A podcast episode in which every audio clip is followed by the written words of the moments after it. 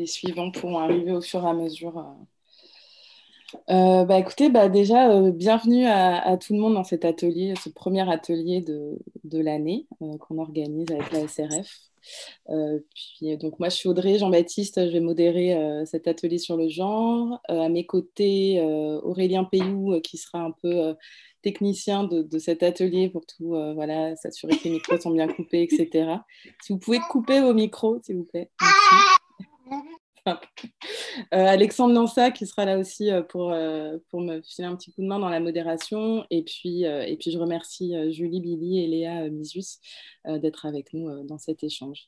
donc je vais laisser la parole à Alexandre qui va vous présenter la SRF et, et puis l'objet un peu de ces ateliers qu'on mène au long de l'année. Eh ben, bonsoir à toutes et à tous. je suis super content qu'on soit aussi nombreux pour ce nouvel atelier de la SRF. Alors, je vais me répéter pour euh, celles et ceux qui connaissent déjà le concept euh, euh, des ateliers. Alors, très, très rapidement, très simplement, la SRF, c'est la Société des réalisateurs de films, qui est une association qui date de 1968, donc ça commence à, dater. Et donc, en fait, depuis trois ans, on organise des ateliers en petit comité. On est entre 30 et 40 personnes. On faisait ça évidemment en présentiel durant trois ans. Et euh, c'est un espace qui nous tient vraiment à cœur parce que c'est l'occasion de discuter ensemble de mise en scène, de fabrication de films, à la fois sur le court métrage, mais aussi sur le, sur le long métrage, et de pouvoir en fait apprendre ensemble. Et, donc, ce n'est pas des masterclass. Et donc, on reçoit des, réalisateurs, des réalisatrices, des producteurs, des productrices, des, des euh, responsables de festivals, euh, des distributeurs, distributrices. Et l'idée, c'est voilà, de baliser ensemble la fabrication d'un film et, et d'avancer ensemble, collectivement. Euh, on s'est posé la question avec le groupe court-métrage de la SRF, avec la pandémie, de euh, l'avenir de ces ateliers qu'on pouvait évidemment plus faire en présentiel. Et on s'est dit que ce serait dommage de ne pas conserver un espace de discussion. Donc, on a, on a pris la décision de, de faire ces, tests sur Zoom. Euh, et, et, on est très content que, que, ça puisse continuer à exister. Donc voilà, je suis assez ému de voir ces, tous ces visages et d'avoir l'impression qu'on fait communauté ensemble.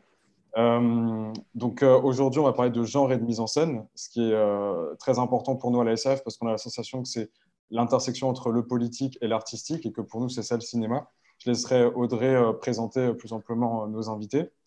je vais juste faire un petit point technique par rapport au déroulé de la discussion. Donc, on vous demandera de bien couper vos micros au début afin que l'échange soit assez fluide. Euh, a priori, on va laisser toutes les vidéos, mais s'il y a un souci en termes de, de bande passante, on coupera toutes les vidéos et on en, on, réallumera certaines de façon un peu aléatoire, histoire quand même d'avoir, euh, voilà, de voir des visages. Mais normalement, tout le monde, euh, tout le monde va pouvoir rester. les questions, si vous voulez poser des questions à Julie et à Léa, dans un premier temps, il faudra me les poser à moi sur le chat en privé et je ferai remonter aléatoirement les questions à Audrey qui les posera à Julie et à Léa pour une question en fait de fluidité. Mais à la fin de la discussion, il y aura un moment et un temps d'échange où vous pourrez prendre la parole et à ce moment-là, il faudra lever la main dans l'application. Alors pour lever la main, pour les personnes qui ne connaissent pas encore bien Zoom, vous avez dans la barre en bas de l'image un petit euh, bouton qui s'appelle participant. Donc vous cliquez sur participant et là, vous avez la liste des gens qui participent. Et à côté de votre nom, vous allez voir euh, un truc qui s'appelle plus. Non, c'est pas ça, pardon. Je suis un peu nul en informatique, alors voilà, c'est le moment. Euh, euh, ah oui, pardon, excusez-moi. Sur le menu Lever la main, vous allez en bas, il y a écrit Inviter, me mettre en sourdine ou lever la main. Et là, vous cliquez et donc Aurélien verra en fait les personnes qui veulent prendre la parole et allumera votre micro. Voilà, j'espère que c'est à peu près clair, mais de toute façon, sinon, on vous redira en cours de discussion. Euh, ben voilà, je suis très content que vous soyez tous là. Il y a très peu d'hommes, hein, ça c'est un peu dommage, c'est assez symptomatique. Peut-être qu'on abordera ce sujet-là, mais j'ai bon espoir qu'au fur et à mesure qu'on défende ces questions-là, qu'on continue à, à en discuter, à, s'éduquer les uns les autres et à, en parler, euh, que ça changera. Quoi. Voilà, parce que c'est un sujet pour, euh, pour tout le monde. Euh, bah, je vous souhaite un très bon atelier et Audrey, voilà. Bah, merci Alexandre. donc c'est vrai que l'envie bah, de, cet atelier vient en continuité avec bah, ce qu'a traversé le, cinéma l'année dernière, avec notamment l'affaire Adèle Haenel et toute la, la polémique Polanski, etc. Et c'est vrai que ça a vraiment euh, re-questionner euh, encore plus fort euh, bah, la place des femmes dans cette industrie, que ce soit devant ou derrière la caméra. Et c'est vrai que dans ce contexte de, pandémie, d'actualité qui est assez suffocante et qui a tendance à étouffer un peu tout le reste, pour nous, c'était important de, ne pas perdre de vue bah, des combats et des questionnements de, de, premier ordre, à savoir la question du genre au cinéma. Donc, juste petite parenthèse, quand je parle de genre, je, pense évidemment aux personnes cisgenres et transgenres et aussi aux personnes non binaires, bien sûr. je pense qu'aujourd'hui, on n'aura pas le, le temps d'aborder un peu toutes ces questions de genre très, très globalement. On va peut-être se focaliser euh, sur, euh, sur la question de la place des femmes. Euh, donc voilà, comme disait Alexandre, cet atelier, c'est vraiment pas une masterclass, c'est vraiment quelque chose qui est plus de l'ordre du laboratoire de la pensée et un échange d'expérience. Donc vraiment, n'hésitez pas à intervenir, c'est censé voilà, être plutôt interactif, en tout cas comme type d'atelier. Et c'est vrai que, voilà, il y a pas de, enfin, il y a de nombreux termes là qui sont en train d'émerger pour penser un peu le genre au cinéma. Et ce ne sont pas des, il n'y a pas de vérité comme ça essentialisante. C'est des concepts qui sont en train d'être construits, qui sont mouvants. Euh, donc je pense que c'est important que nous aussi, euh, finalement, soyons acteurs et actrices euh, dans la confection de cette pensée. Donc je vous fais juste un petit déroulé de comment, de, de des grandes lignes là, de l'atelier. Donc, je vais laisser euh, nos invités se présenter euh, dans un premier temps, puis on va juste faire un espèce de petit point théorique euh, bah, sur ces fameux termes, termes pardon, qui sont le female gaze et le male gaze, et aussi le test de Bechdel, ainsi que d'autres outils qui nous permettent de penser le genre et à la parité au cinéma. Histoire que bah, on soit tous à peu près au même niveau d'information, parce que c'est vrai que ce n'est pas forcément des termes dont il est aisé de, se saisir, et puis assez rapidement, on va essayer de rentrer dans des choses un peu plus pragmatiques, tant au niveau de l'écriture que de la mise en scène. Euh, voilà. Euh, et puis, donc ça, ça prendra à peu près une heure. Et puis, on se laisse une, bonne demi-heure à la fin pour que vous puissiez échanger directement euh, avec, avec nos invités. Donc, je remercie Julie et Léa d'être avec nous ce soir. Et puis, je vais laisser vous présenter. C'est important qu'on puisse aussi un peu faire connaissance avec vous et, et votre parcours. Donc, je ne sais pas qui veut commencer, Julie ou Léa. Oui, je peux commencer. Euh, alors, bah, moi, je suis réalisatrice et scénariste. Je présente un peu euh, mon parcours, en gros. C'est ça J'ai fait la FEMIS, euh, je suis sortie de la FEMIS en 2014 en scénario. J'ai réalisé trois courts-métrages et j'ai réalisé un long-métrage qui s'appelle Ava, qui est sorti il y a trois ans maintenant, je crois je suis en train de, préparer mon second, qui devait être tourné il y a un an et puis qui a été repoussé là. Donc là, on va commencer le tournage dans un mois, mon second long métrage. Et sinon, j'ai écrit des longs métrages euh, avec plusieurs réalisateurs. J'ai écrit avec Arnaud Desplechin, avec André Téchiné, avec Claire Denis et avec Jacques Audiard. Et avec Stéphano Savona, un documentaire. Voilà. Euh, bonjour, euh, moi je suis Julie Billy, je suis productrice. Euh, j'ai produit une dizaine de films chez Oecourt pendant dix ans et j'ai récemment monté ma, propre structure qui s'appelle June Films. et voilà, j'ai travaillé avec Yorgos Lantimos, Nadav Lapide et le dernier film en date que j'espère vous verrez bientôt euh, dans les grandes salles de cinéma qu'on a hâte de retrouver, euh, qui s'appelle Gagarine, un premier long métrage de Fanny Yattard et Jérémy Trouille. voilà. Et, c'est vrai que le genre et le cinéma, pour le coup, ont toujours été liés chez moi, puisque j'ai fait un, un master à la Sorbonne mon sujet de mémoire était la représentation de la femme dans In the Mood for Love et le mépris en études croisées. C'était très intéressant puisque j'ai découvert le male gaze à ce moment-là, euh, tout en aimant profondément ces deux films qui sont des grands, grands films de cinéma. Donc, euh, je suis ravie de pouvoir euh, discuter genre et cinéma. Et, sur la partie plus politique, j'ai cofondé le collectif 50-50 que je co-préside encore aujourd'hui il y a trois ans. Euh, le collectif 50-50, je vois euh, beaucoup d'entre vous euh, connaissent bien, désolé, à chaque fois on le rappelle, je, pense qu'il y en a beaucoup qui, sont de, nos ateliers très, souvent. c'est un, collectif qu'on a fondé à la suite du deuxième regard qui avait été créé par Delphine Bess et Bérénice Vincent, qui était une association qui visait à promouvoir la place des femmes dans le cinéma, qu'on avait fondé il y, a, six ans, sept ans et à l'époque qui avait euh, moins, de, moins, moins, de retentissement, puisque c'était euh, l'ère pré-MeToo, on nous disait qu'il y avait plein de femmes dans le cinéma, il y avait plein de femmes actrices, il y avait plein de femmes productrices et qu'il n'y avait aucun problème euh, de représentation. Donc à l'époque, on faisait nos petits chiffres par nous-mêmes, en cochant dans le film français les films réalisés par des femmes, et puis on voyait bien que quand même, il n'y en avait pas beaucoup. Et encore moins quand on, arrivait sur des budgets élevés. Donc, on, faisait des avant-premières, des événements, et, c'était avant tout un, lieu de, réseau.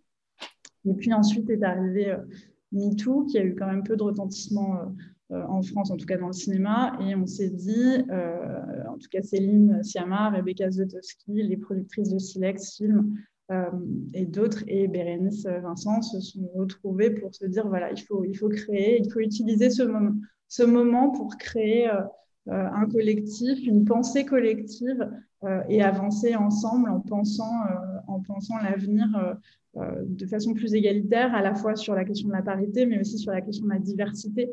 Alors c'est vrai que notre atelier aujourd'hui, il est sur le genre et le cinéma, mais euh, je crois que tout ça est très lié. Les représentations euh, sociales, ethno-raciales sont aussi euh, très importantes et, font partie finalement de la même, de la même typologie de, de, de, pensée, de. Bien, il faut pas des avec nos bureaux.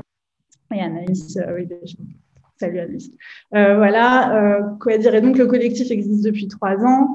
On fait des ateliers pour euh, celles et ceux qui, ne connaissent pas, qui, qui, ressemblent un peu à celui-ci, mais en présentiel aussi, où on travaille ensemble avec des personnes qui viennent de, toutes les différentes corporations du cinéma et on réfléchit à des initiatives, des outils, des boîtes à outils. Et euh, j'étais très contente de recevoir euh, une invitation d'Audrey pour euh, penser aussi avec vous des outils de, de, penser sur les stéréotypes, de penser sur l'écriture du genre au cinéma et de réfléchir à des choses qui ne soient pas coercitives ou, ou qui ne brident pas la création, puisque ce n'est pas l'idée, mais qui soient des outils d'analyse qui nous permettent aussi d'aller plus, profondément quand on développe, quand on écrit, quand on accompagne des auteurs, pour, pour ma part, euh, penser, euh, penser le, genre et les stéréotypes, je pense que ça nous aide aussi à complexifier des personnages. Donc moi, ce qui m'intéresse aujourd'hui aussi, c'est de, euh, une fois qu'on aura, je pense, parlé des, des premiers, des outils qui existent déjà et qui sont assez, qui peuvent être assez limités, c'est d'imaginer ensemble peut-être comment complexifier ces outils pour nous-mêmes complexifier la façon dont on représente le monde et, notre société euh, française qui est beaucoup plus euh, diverse que ce qu'on voit euh, au cinéma et, à la télévision. Super, bah merci Julie pour, pour ça. Alors peut-être pour rebondir, est-ce que un peu rapidement tu pourrais nous, expliquer un peu ce que signifie le female gaze et le male gaze pour qu'on soit tous un peu au fait, quoi, tous et toutes alors, je vais essayer de synthétiser la pensée, notamment d'Iris Bray. Je vois une iris dans la salle. Je ne sais pas si c'est Iris Bray ou si c'est une autre iris. Il y a plusieurs iris. Mais si c'était Iris Bray, je voudrais bien qu'elle présente le female gaze, qui est quand même. Euh, mais je, ne suis pas sûre que ce soit Iris Bray. Si c'est Iris Bray, lève la main. Non, je ne crois pas. je, vais, je, vais, le, faire moi.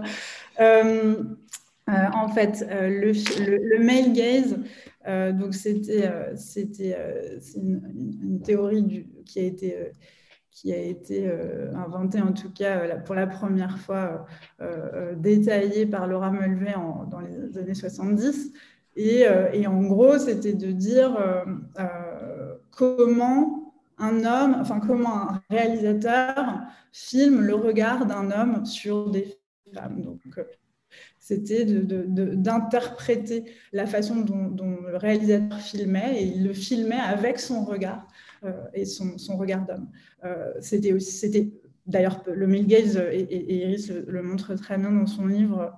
Euh, n'est pas que porté par, par des hommes, il peut y avoir un male gaze porté par une réalisatrice femme par ailleurs, mais c'était voilà, de, de, de démontrer qu'un plan qui voilà, décrypte la femme de haut en bas quand on a un personnage féminin qui rentre dans la pièce et qu'on le filme comme ça, ou qu'on filme ses fesses, ou qu'on filme une partie du corps, qu'on objectifie euh, d'un coup, euh, tout, ça euh, voilà, renvoie au male gaze. Et l'idée du female gaze, c'est à l'inverse de proposer un nouveau regard, de proposer une nouvelle façon de représenter et de filmer le corps féminin ou le corps masculin avec euh, un autre, euh, avec un autre biais euh, et, qui peut être porté par un homme réalisateur ou par une femme réalisatrice. Voilà. Je ne sais pas si c'est si clair et si quelqu'un veut compléter, mais Léa, toi, tu, tu as lu aussi? Peut-être Non, j'ai pas lu, mais ça me paraît assez clair. Après, le côté euh, de faire euh, de la femme un objet, enfin, on peut aussi faire de l'homme un objet, je sais pas ce que c'est ça comme gaze, mais moi j'aime bien faire ça aussi. Léa, justement, qu'est-ce que tu. Ouais, non, mais en fait, ce qui était aussi intéressant, c'était de voir euh, que, par exemple, dans les films, je crois que c'était une, étude qui était sortie en 2017, donc elle date un peu, mais il n'y a que trois ans, euh, qui montrait que dans les films, donc principalement des films américains, parce que c'est une étude américaine, qui montrait que les dans, sur 100% des films, euh, les personnages principaux étaient masculins. Donc il y avait sur 60, c'était 69% des films qui avaient un personnage principal masculin. Donc là encore, quand on nous dit qu'il y a de très beaux rôles pour des actrices, il y a de très beaux rôles féminins, oui, mais quand on regarde les films, qui sont faits par des études de sociologues, de théoriciens du cinéma, on arrive quand même à ce chiffre qui est dingue, qui est que 69% des rôles principaux sont portés par des hommes dans le cinéma euh, américain en 2017. Est-ce qu'on a une idée de, cet état des lieux en France, par exemple? Est-ce qu'il y a, vous avez ces chiffres-là au collectif 50-50 ou pas encore Non, pas encore. On lance une étude cette année sur les représentations, euh, qui est euh, au tout début de, sa pensée avec des universitaires de Nanterre et de Saint-Denis, euh, et qui justement va permettre d'analyser un corpus de films sur une année et d'avoir cette typologie de chiffres qu'on n'a pas du tout. Le CSA fait, lui, son, travail. Je n'ai pas les chiffres du CSA, il le fait sur les, programmes de, télévision ils le font aussi euh, sur les principes de diversité, ou en tout cas la diversité ressentie, puisqu'on n'a pas le droit de, chiffrer euh, ethniquement, mais euh, ils, partent d'un principe de ressenti de diversité de, leur panel d'observateurs, et, et, les chiffres sont assez affligeants, en tout cas ne représentent pas du tout la société française euh, telle qu'elle est aujourd'hui. Et, euh, et, du coup, est-ce que brièvement, si tu peux nous parler de ce fameux test euh, de Bechdel dont on parle beaucoup en ce moment Oui, bah, le test de Bechdel, c'est un test qui est, qui est marrant, qui est intéressant à faire. Moi, quand je suis avec des étudiants ou avec des jeunes scénaristes, j'aime bien le faire sur leur projet parce que ça crée en tout cas un débat. Après, c'est un test qui est quand même très limité puisque dans le test de Bechdel, il faut qu'il y ait euh, euh, donc deux femmes qui se parlent de quelque chose d'autre, qui se parlent entre elles de quelque chose d'autre que d'un homme. mais bon, le test de Bechdel, on voit bien qu'il est limité puisque, par exemple, Gravity ne passe pas le test, alors qu'on ne peut pas dire que ce, soit un film qui n'est pas féministe à un endroit, en tout cas qui n'a pas un rôle féminin important. Mais par contre, Twilight, Twilight qui est quand même pas le, plus grand film, le plus Twilight, voilà, passe le test de Bechdel. Donc il y a, comme ça des limites dans ce test qui fait que c'est un, un, un, test qui est rigolo à faire, mais qui n'est pas non plus d'une efficacité euh, dingue. Et par ailleurs, il ne vise pas à l'être non plus, puisque c'est Alison Bechdel, qui est une, auteure euh, LGBT, euh, qui, qui, a, qui l'a écrit dans, une un de ses romans graphiques qui est super, mais je ne pensais pas qu'elle, euh, qu'en l'écrivant, elle pensait qu'il y aurait, tout un, qu'il y aurait une, théorie du test de Bechdel euh, quelques années après. Ok. Euh, et bah, du coup, on va, on va passer à, l'écriture. Et peut-être, Léa, tu peux nous parler de ça en tant que bah, scénariste sur tes propres films et puis tout, ton travail de co-scénariste. Comment, justement, la réflexion sur les stéréotypes de genre, enfin voilà, dans quelle mesure c'est questionné, toi, dans ton, dans ton travail, dans tes films, puis dans ceux des autres aussi c'est vrai que je me, me pose jamais cette question-là quand j'écris. Après, il se trouve que j'écris souvent des personnages féminins, mais parce que j'imagine que je me sens proche tout ça. Mais je peux tout à fait écrire des personnages masculins aussi. Enfin, j'écris un, pas pour mon prochain, mais pour un, d'après où il y aurait un personnage masculin principal. Enfin, c'est vraiment pas une question que je me pose. Je me pose plutôt la question de la diversité, on va je sais pas, de, manière générale, c'est-à-dire de pas toujours représenter les, les, mêmes, les mêmes gens, quoi à l'écran. Après, euh, je, en fait, moi, je, par rapport à tout ce que disait Julie, moi, j'arrive aussi à une époque, je pense, où j'ai de la chance, c'est-à-dire que le travail qui a été fait, enfin, j'arrive pile au bon moment, je pense, puisque pour moi, c'est plutôt une chance d'être une femme qu'autre chose pour l'instant.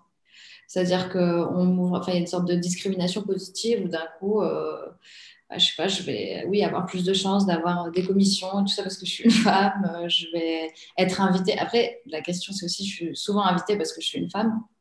Donc je me dis, bon, bah, quand je serai invitée pour mes films ou euh, pour le cinéma, peut-être que là, il y aura encore un pas en avant, mais on est dans une sorte de transition et je peux en profiter.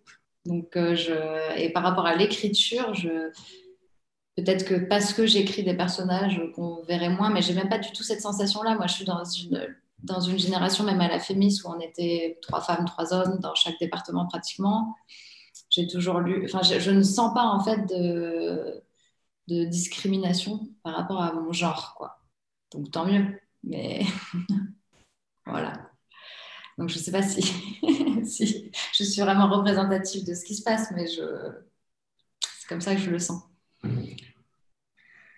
Et après, par rapport à ma manière d'écrire, je, pense que je peux avoir, euh, quand tu parlais tout à l'heure, Julie, de on va filmer une femme comme ça. Oui, bah, moi, dans Ava, j'ai filmé euh, Noé, euh, qui est censée être une jeune fille voilà, de 13 ans dans le film, qui était plus âgée en vrai, mais, je la filme nue, allant dans l'océan. Mais pour moi, je ne sais même pas si c'est une question de female gaze. Quoi. C'est je filme le corps d'une adolescente.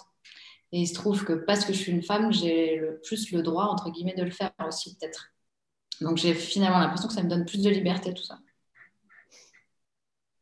Ben justement, tu parles de, d'Ava euh, et, dans, aussi le female gaze, il y a cette notion de euh, euh, c'est-à-dire de ne pas objectiver le corps des femmes en réussissant, en, parvenant à, travailler la singularité en fait de, du personnage et à être au plus près dans la mise en scène euh, de l'expérience que va traverser le personnage. Et j'ai mm. l'impression que dans Ava, peut-être tu peux nous parler de ça, justement dans ta mise en scène, comment tu, tu, quels étaient un peu tes, tes, tes procédés pour qu'on soit au plus près en fait de l'expérience que traverse euh, ton personnage, parce qu'en plus j'ai l'impression qu'on traverse aussi ça avec elle à différents niveaux, à un niveau très pragmatique, très charnel, euh, un niveau plus frontal dans son adresse euh, avec son journal où on, est un peu voilà, assez proche de ce qu'elle a dans la tête, et puis même à un niveau symbolique finalement, avec ce rêve comme ça qui arrive presque irrationnel. Donc même si en fait dans ce que tu dis, j'entends qu'il n'y a pas quelque chose de conscient avec effectivement les concepts, etc., mais néanmoins j'ai l'impression quand même dans ta façon de filmer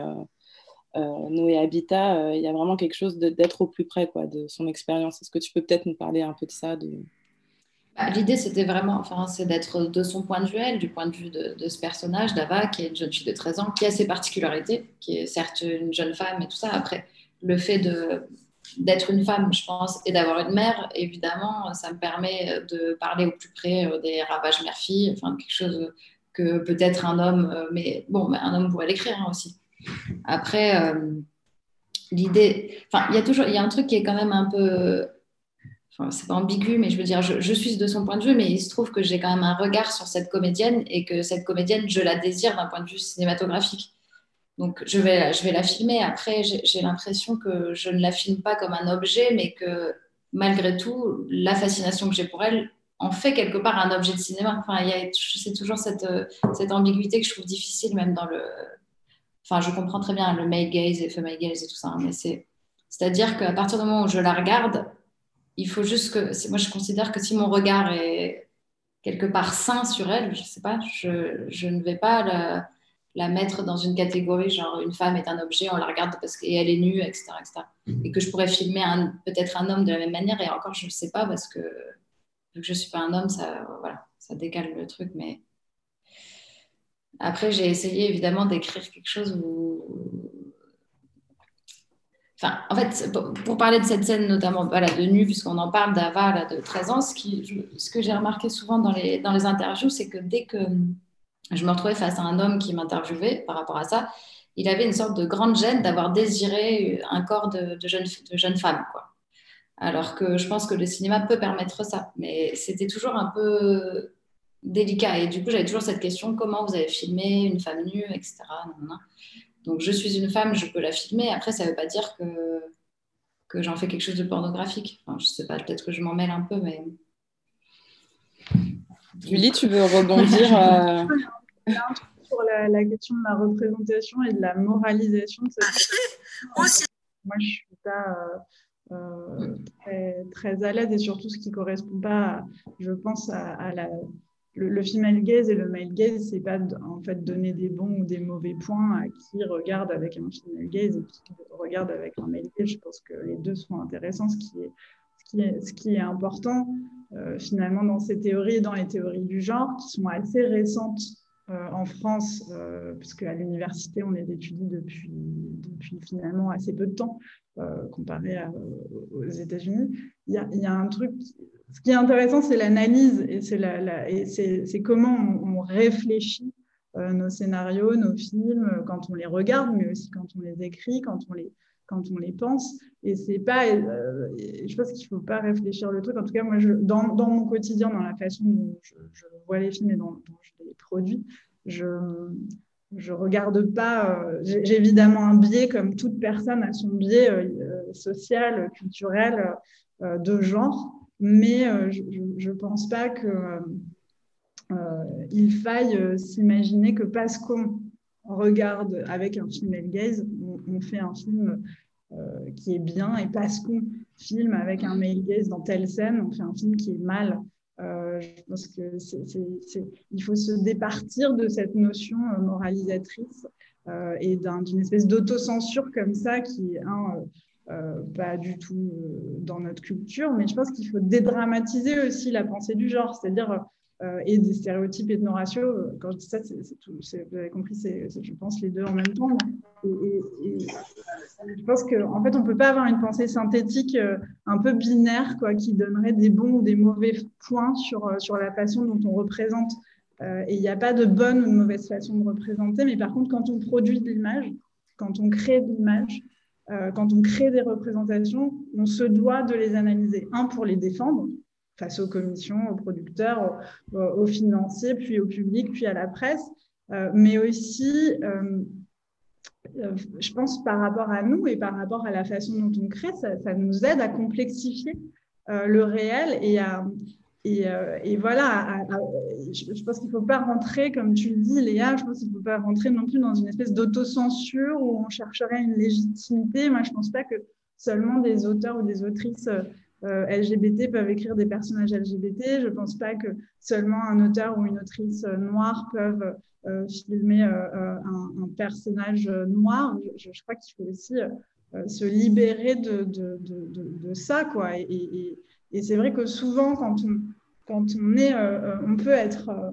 parfois attaqué, notamment quand on est au collectif 50-50, par, des, espèces de, de, garants d'une liberté créatrice. Je, je crois qu'en aucun cas, la pensée du genre, le female gaze ou le male gaze, ne remet en cause la liberté de création.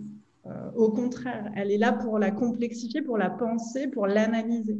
Euh, et, ce qui est intéressant, c'est de créer des outils. c'est pour ça que le test de, Bechdel, euh, et puis il y en a d'autres, j'imagine qu'on pourra faire un petit, tour des tests qui, pour certains, sont assez rigolos. Euh, ça donne des indications, mais c'est pas, c'est pas des.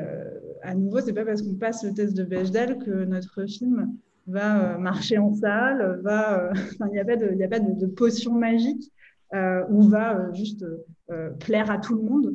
Euh, euh, donc, il y a, je, voilà, je voulais juste rappeler ça, qu'en fait, quand, quand des espèces de gardiens du temple, ou gardiennes d'ailleurs du temple de la, de, la, de la liberté euh, viennent nous dire attention, quand vous pensez le genre, vous nous empêchez de créer, vous allez faire en sorte qu'on n'écrit que des personnages lisses, très, très euh, voilà, qu'on est dans une espèce de truc d'une américanisation de la culture française. Non, non, je pense qu'en plus, on, peut analyser le genre avec notre culture française, qui est encore plus intéressant. Et, euh, c'est cette analyse-là qui, qui, est passionnante. En fait, ce qui, est, euh, enfin, ce qui est intéressant à chercher, je trouve, quand on écrit, justement, c'est c'est cette idée de représentation, c'est-à-dire quand j'écris, je suis toujours tiraillée entre est-ce que je veux représenter le monde tel qu'il est ou est-ce que je veux proposer de nouvelles représentations? Et il y a toujours un truc entre les deux, c'est-à-dire, euh, je sais pas, parlons euh, oui, de la représentation des Noirs au cinéma, disons. Voilà. Est-ce que je vais écrire un personnage euh, noir, par exemple, qui n'est pas dans les clichés qu'on attend? Bon, évidemment. Et comment je fais pour à la fois montrer ce que je veux montrer de, la société, c'est-à-dire qu'il peut y avoir du racisme, il peut y avoir euh, de la misogynie, enfin, je sais pas, toutes sortes de choses, et comment à la fois je propose d'autres personnages aussi. Et je suis toujours entre les deux. Je me dis, est-ce que j'essaie de coller le plus possible au réel pour montrer, ou est-ce qu'au contraire, mon film, je vais essayer de proposer une, réalité qui serait plus euh, ce que, j'imagine, euh, enfin, pas être bien parce que c'est pas un truc de morale, mais proposer de nouveaux systèmes de, représentation de nouveaux systèmes de représentation pour que euh, le, film puisse avoir une portée euh, politique à cet endroit-là et pas juste dénoncer, mais montrer quelque chose de différent. Quoi. Et c'est toujours un tiraillement entre les deux. Mais ça, c'est intéressant. Du coup, Léa, comment tu expliques ce, tiraillement? Comment ça se passe quand tu écris C'est-à-dire, euh, tu peux nous parler un peu plus en détail de ça? Je trouve ça intéressant, en fait. Bah, c'est que souvent, ma première version, ça va être euh, plus euh, une représentation de ce que j'imagine être la société d'aujourd'hui. Euh, je sais pas, voilà, dans le prochain film, il y a un personnage, une femme noire, homosexuelle. Voilà, beaucoup de, trucs dont on parle aujourd'hui. Et je me dis, bon, bah, comment les gens la reçoivent? En fait, est-ce que je vais montrer du racisme, de l'homophobie, etc. Ou au contraire, je vais montrer un monde où c'est matiné de ça, mais quand même, il y a une autre possibilité. Quoi. Enfin, c'est toujours ça. Et en fait, plus j'avance dans les versions, moins euh, ça doit être un problème pour mon personnage. Comme ça, euh, le film est plus politique à mon sens. Enfin, je sais pas, c'est mhm. difficile hein, toujours de trouver l'équilibre entre les deux. Donc, il faut, faut, que ça existe et à la fois, il faut arrêter de montrer que c'est un problème. Oui, c'est un peu comment, voilà, comment tu peux être un peu empêtré dans tes sujets et comment sortir aussi euh, pour se libérer. Euh, euh, est-ce que c'est dénoncer ou est-ce que c'est inventer un autre monde quoi? Et il faut arriver à faire les deux à la fois, il me semble. Bah, c'est un peu, euh, ouais, ça revient aussi à Julie, euh, ce que tu disais sur la, chaîne vertueuse finalement, euh, que, la, pensée du genre peut aussi créer cette chaîne vertueuse parce que à partir du moment finalement où tu déconstruis quelque chose, bah, ça t'amène, si tu te poses la question du genre, bah, tu vas te poser la question des stéréotypes raciaux, enfin tout comme ça, des, des stéréotypes territoriaux, etc. Donc c'est vrai que ça crée cette espèce de chaîne qui est, qui, est, assez passionnante quoi au final. alors je vois que vous vouliez rebondir peut-être Oui, non, je voulais juste rebondir sur un truc parce que ça me fait penser à, euh, une, initiative qu'on avait menée. Euh, on avait beaucoup étudié euh, l'Inclusion Rider américain, qui est une. Alors, qui est ce que Frances McDormand a, voilà, clamé quand elle a eu son Oscar il y a plus de 2-3 ans. Et, et, du coup, ça nous intéressait beaucoup de savoir comment il était appliqué, cette Inclusion Rider, parce que l'inclusion, en gros, les, acteurs, actrices ou réalisateurs et réalisatrices qui travaillent avec des studios ou des producteurs imposent dans leur contrat une clause qui est en fait 10 euh, pages de contrat, c'est une clause américaine, euh, qui euh, dit que voilà, en fonction de l'époque, de la géographie, de la location, enfin de la géographie de, de, l'espace, du, lieu, du contexte socio-économique du film dans la réalité, il faut que le film il faut que le nombre de figurants, d'acteurs euh, euh, afro-américains, asiatiques, le nombre de femmes soit représentatif de, des chiffres de la réalité. C'est-à-dire que si on fait un film à Brooklyn en 2005, dans un contexte social plutôt aisé, il faut que les figurants, les comédiens autour représentent la réalité de la société. et c'est une clause de contrat. Donc on se disait, mais vraiment, est-ce que les Américains utilisent cette clause? C'est quand même. Et si on n'utilise pas cette, si on si on a signé cette clause et qu'au final le film ne représente pas tel qu'il devrait euh, représenter la société américaine, il y a une espèce de pénalité que, qui doit être payée à cette association qui fait les études, euh, des études qui par ailleurs sont intéressantes, mais euh, voilà. Donc on se disait, mais est-ce que ça marche vraiment? Est-ce que les producteurs s'imposent ça? Et en fait, ça marche pas du tout. Euh, c'est pas du tout une clause qui est vraiment euh, utilisée parce que c'est beaucoup trop euh, coercitif, parce que c'est beaucoup trop, parce que ça, pour le coup, ça, ça, enfin, c'est exactement, ça va l'encontre de ce que tu dis, c'est-à-dire comment on représente avec sa, sa, propre, sa propre subjectivité, ses propres biais socioculturels, sa propre histoire. On représente des choses de façon très, chacun et chacune de façon différente. Et en fait, donc on a réfléchi à comment l'adapter. Et, et on, l'a adapté, et ça a été la charte d'inclusion qui a été signée par euh, euh, l'ARDA, le SFAL, euh, la majeure partie des syndicats de, producteurs et productrices. et en fait, dans cette, dans cette charte, on est plus sur de la conscientisation. C'est-à-dire, ben, typiquement, avec l'ARDA, on réfléchit à comment, quand les directeurs et directrices de casting reçoivent un film, un scénario où il n'est pas précisé que ce personnage est blanc, noir, asiatique, et bien comment on arrête d'aller toujours chercher des noirs pour jouer les euh, ou des arabes pour jouer les euh, les, euh, les, dealers et les et, et, des rôles comme ça? Et comment on commence à réfléchir autrement et à proposer aussi en tant qu'agent par exemple des, des, comédiens racisés pour jouer des rôles qui ne sont pas spécifié blanc dans le scénario, mais qu'on attend comme euh, être, être des blancs. Et cette charte, qui est vraiment un premier, euh, une première étape de conscientisation, elle nous a permis d'avoir des discussions hyper intéressantes avec euh, ben, les techniciens, les techniciennes et les gens qui font le film en dehors du réalisateur et de la réalisatrice et comment justement, c'est aussi le rôle de ceux et de celles qui entourent le ou la réal de proposer des choses. Et moi, c'est vrai que à, titre personnel, par exemple, en, tant qu'exemple, je fais toujours hyper attention dans la figure des films que, je produis. Je, passe du temps avec, les chargés de figure pour leur dire de, proposer une figuration diverse et pas toujours la même figuration euh, qu'on voit dans beaucoup de films, qu'on aille chercher aussi des gens qui n'ont pas forcément l'habitude d'être figurants, qu'on sorte un peu de, son, de sa zone de confort et qu'on fasse aussi rentrer dans cette grande famille du cinéma un peu plus de diversité et un peu plus de, parité. Et je pense que la réflexion autour du genre et la réflexion autour des stéréotypes, elle passe aussi euh, par le fait de changer euh, les personnes qui sont derrière et devant la caméra. Euh, c'est-à-dire qu'on n'est pas que sur de la représentation et sur des comédiens et sur comment on écrit et on crée des rôles, mais on est aussi sur comment on, on produit un film, comment on, inclut plus, comment on est plus paritaire. Donc, il y a la bonification du fonds de soutien maintenant du CNC qui marche du feu de Dieu, euh, puisqu'on est passé de 9%, non, de 12% de films avec une équipe, avec des chefs de poste euh, paritaires à 23%, je crois, si j'ai les bons chiffres en tête, l'année dernière. Donc, en, deux ans, ce bonus, il a eu vraiment un effet d'augmenter déjà de 10% les femmes à des, à des, à des, à des positions de, de chef de poste. et moi, je crois que c'est aussi comme ça qu'on pense la, la, je dirais la, la reformulation aussi de nos carcans et de, et de nos stéréotypes. Oui, complètement.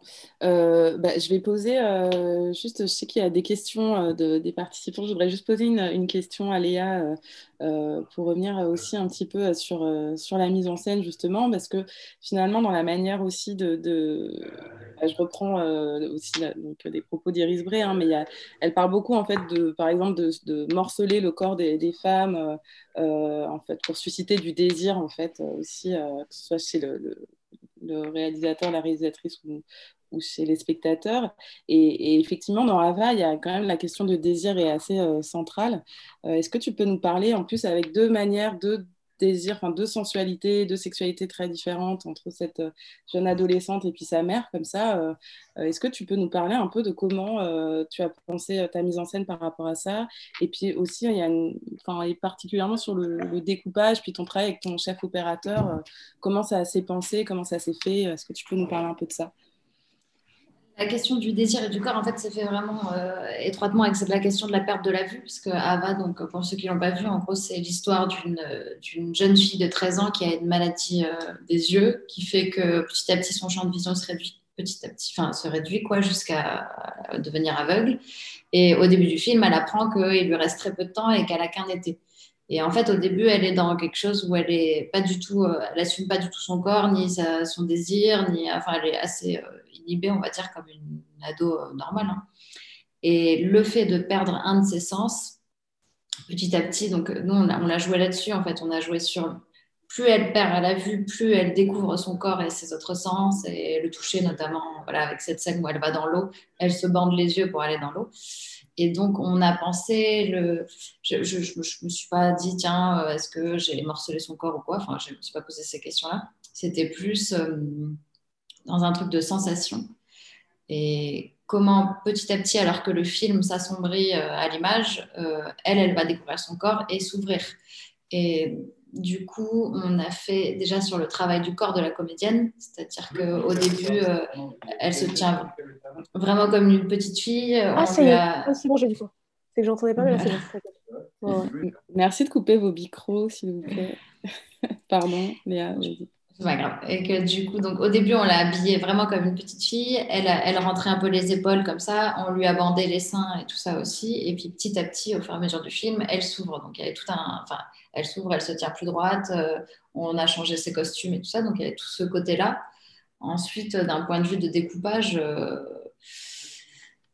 je comment on a filmé son désir elle, je sais, sais pas bien. Enfin, je veux dire, c'était chaque, euh, chaque partie du film, euh, c'était un truc de sensation et d'intuition en fait plus. Et de souvenirs de moi, mon adolescence, peut-être ce que ça a été. Après, c'est pas du tout autobiographique, hein, mais de comment petit à petit on découvre euh, son corps et, le fait de plaire aussi, et du coup de, se montrer un peu plus. Quoi. Il y a quelque chose comme ça aussi. Et tout ça a été articulé par rapport au regard et en fait, le moment où Ava commence à sentir qu'elle peut être désirée, c'est le moment où Juan, donc le, personnage masculin du film, la voit. bon, voilà, ça c'est un truc. Elle est en train de se baigner justement, elle, elle rentre et elle voit qu'il la regarde et elle s'en va. Et en fait, ce moment où elle prend conscience qu'elle peut être vue, qu'elle commence à aussi découvrir son propre désir. Quoi. Donc on a travaillé sur le regard et sur le, et sur le corps. Et du coup, comment c'est. Enfin, il y a aussi le personnage de la mère. Euh, enfin, euh, il y a. Ah oui, alors elle qui, ouais, qui elle, euh, en fait, je voulais une mère qui montrait beaucoup son corps justement à sa sexualité, qui avait quelque chose presque d'exhibitionniste là-dessus et qui du coup créait un rejet chez la petite. La peur du corps de sa mère et d'un corps de femme trop exposé et, et très sexualisé et le truc de cette aussi de venir de, de ce sexe féminin là donc c'est ça la scène du cauchemar où aussi on voit les, les, jambes écartées de la mère et on rentre pratiquement dans son sexe. Quoi. Mais c'est aussi, il n'y a pas qu'une question de, de, de sexe, enfin c'est pas qu'un truc de sexualité, c'est-à-dire c'est qu'on vient aussi de là, on est sorti du sexe féminin. Quoi. Voilà. Du coup, tu, enfin oui, c'est, ce que tu veux dire, c'est que c'est un peu justement ce plan assez finalement désexualisé, quoi. Enfin, c'est, enfin, c'est pas très clair. Non, euh, c'est mais il n'est pas là pour susciter. Enfin, c'est un autre biais, quoi. Oui, un plan de. toute façon, je pense, je suis pas sûre qu'un plan d'une femme, euh, les jambes écartées comme ça, avec euh, une énorme, enfin l'origine du monde, c'est pas censé euh, exciter quoi. Enfin, je sais pas, j'en sais rien, mais moi, je, j'y vois autre chose que, que quelque chose de, de sexuel. C'est pas que ça, c'est oui, bien. tout est mélangé quoi. Bah, c'est ça aussi, tu vois, qui est intéressant dans ton regard, c'est qu'il y a, tu vois, il y a plusieurs Pardon pour le... après, il y a voit... C'est ça, mais après, je filme un sexe féminin ouvert, mais je filme aussi un sexe masculin en demi-érection, quoi. C'est juste, je, filme les, corps comme ça. Après, euh, je me suis pas. Enfin, d'ailleurs, j'ai filmé et le corps de la femme et le corps de l'homme de la même manière, en fait. Mais ça veut pas dire la même chose, quoi. Non, et, et le corps de l'homme, justement, est assez. Euh... Enfin, je sais pas comment tu as pensé cette scène, justement, avec. Euh, euh, le moment où elle surprend sa mère, euh, que ah, l'homme il est presque inexistant. Non, tu pensais à autre chose Non, je pensais à quand euh, Ava caresse le sexe de Juan et qu'elle lui dit on dirait une petite bête. En fait, je me suis juste dit, c'est. quand on filme, je sais pas, de, un homme et une femme au lit, c'est vrai qu'on a souvent, enfin, on a peu ce moment d'intimité où parfois, voilà, oui, je sais pas, elle, elle en fait, elle, c'était pour montrer à la fois un enfant et une jeune femme qui découvre la sexualité, mais qui peut toujours s'amuser et trouver qu'un sexe masculin ressemble à une petite bête. Voilà. ok, est-ce que Julie, toi, tu as envie de rebondir sur euh, justement euh, sur la petite euh, Non, pas non. non, peut-être sur, euh, je sais pas, la façon peut-être dont tu as d'accompagner euh, tes, auteurs aussi, dans le travail d'écriture, comment ça se passe. Puis après, je sais qu'il y a des questions, donc je vais donner la parole assez, assez rapidement. Hein, je vois que, voilà. Bah, sur les, les auteurs, c'est vrai que bah, là, pour le coup, je travaille plutôt avec des, des femmes, bon ça s'est fait comme ça, je travaille aussi avec des hommes, mais qui pensent pas forcément la question du genre dans leur, de façon politique en tout cas, ils, placent leur, leur, endroit politique souvent ailleurs. mais du coup, c'est pas, je veux dire, c'est j'ai l'impression aussi que sur les auteurs de notre génération, enfin, de, quand je dis euh, notre génération, je parle de, de, Léa et, moi, parce qu'on est de la même génération, mais il y a, y a peut-être moins de. C'est peut-être bête ce que je veux dire, mais j'ai l'impression qu'il y, a cette question-là, elle, revient moins dans les scénarios que je lis de cette génération-là, en vrai, que euh, sur, sur, euh, sur peut-être un, autre type de cinéma donc, je ne sais pas, ce n'est pas, pas, des questions qu'on se pose. On ne se dit pas, on va faire un film hyper féministe. Par contre, c'est vrai que ben, euh, quand on produit un film, on le choisit aussi pour une certaine raison, une certaine raison politique. Moi, c'est vrai que tous les films que je fais, je les fais aussi parce qu'ils euh, me, ils me, parlent politiquement, ils ont un endroit d'engagement. Euh, je sais pas, j'ai fait un documentaire d'Olivier Payon et Cyril Brody euh, sur Latifa euh, Ibn Ziaten, qui est, qui est une femme voilée qui défend la laïcité. Bon, ben voilà, je pense qu'on comprend que le film en soi, il ne parle pas forcément de féminisme, mais il raconte aussi plein de choses de, la femme en France. Je, pense qu'il y, a surtout un, un truc de comment on accompagne la pensée des stéréotypes. Et, tout à l'heure, on parlait des tests. Et je voulais juste vous raconter quelques tests que franchement, je n'applique pas trop euh, au scénario que je produis, mais euh, en relisant la, panoplie de tests qui existent, je trouve ça assez, euh, drôle. Il y a le test de Makomori qui est, voilà, le film doit avoir au moins un personnage féminin, ce personnage doit avoir son propre arc narratif, et euh, cet arc ne consiste pas à être le faire-valoir d'un personnage masculin. Donc euh, voilà, c'est un test qui est un peu plus complet que le test de Bechdel. Euh, et puis après, il y a le test de la lampe sexy qui a été créé par une scénariste qui s'appelle Kelly Chou de Konik, qui est une américaine ou australienne, je ne sais plus, et qui propose de remplacer, voilà, on regarde un film et on, propose de remplacer un personnage féminin par une lampe et, et on voit si l'histoire elle est modifiée ou pas. Euh, bon, bah, je vous conseille de le faire sur plein de films euh, parce que c'est assez drôle. Et bah, par exemple, euh, Superman, Gatsby, le magnifique Skyfall, on peut remplacer le personnage féminin par une lampe, ça ne changera rien au scénario. voilà, c'est des tests qui sont assez rigolos. Moi, j'avoue que je n'ai pas trop à les faire sur les, scénarios que je développe parce que, je sais pas, les, auteurs avec qui je travaille ont, une pensée du genre euh, peut-être euh, intégrée et, en général, les, femmes ne peuvent pas être remplacées par des lampes.